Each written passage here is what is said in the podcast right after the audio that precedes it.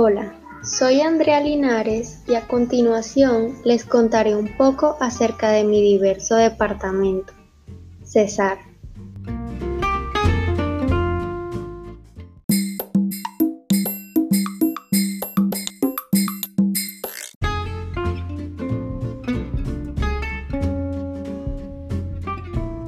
Desde hace 15 años aproximadamente empezó mi historia en el Cesar, precisamente en el municipio de Bosconia, donde viví la mayor parte de mi infancia. Desde muy pequeña me han enseñado a amar mi región, asimismo a conocerla. Este municipio fue conocido por sus espléndidos cultivos de algodón, por sus suculentos y exquisitos chicharrones, y donde se encuentran las cuatro vías más importantes del Cesar, comúnmente llamado el cruce. Al norte del Cesar se encuentra su capital, Valledupar, también conocida como la capital mundial del vallenato, donde cada año se realiza un festival acompañado con el baile del pilón. A este lugar llegábamos cada mes a visitar a mis parientes.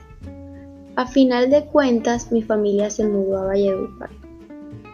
Al noroeste del Cesar se encuentra Pueblo Bello, encumbrado en la Sierra Nevada de Santa Marta, zona indígena poblada por muchos aruacos. Al occidente del Cesar se encuentra el segundo humedal más grande de Sudamérica, la Ciénaga de Zapatosa, que se ubica en los municipios de Chimichagua, Curumaní, Tamalameque y El Banco.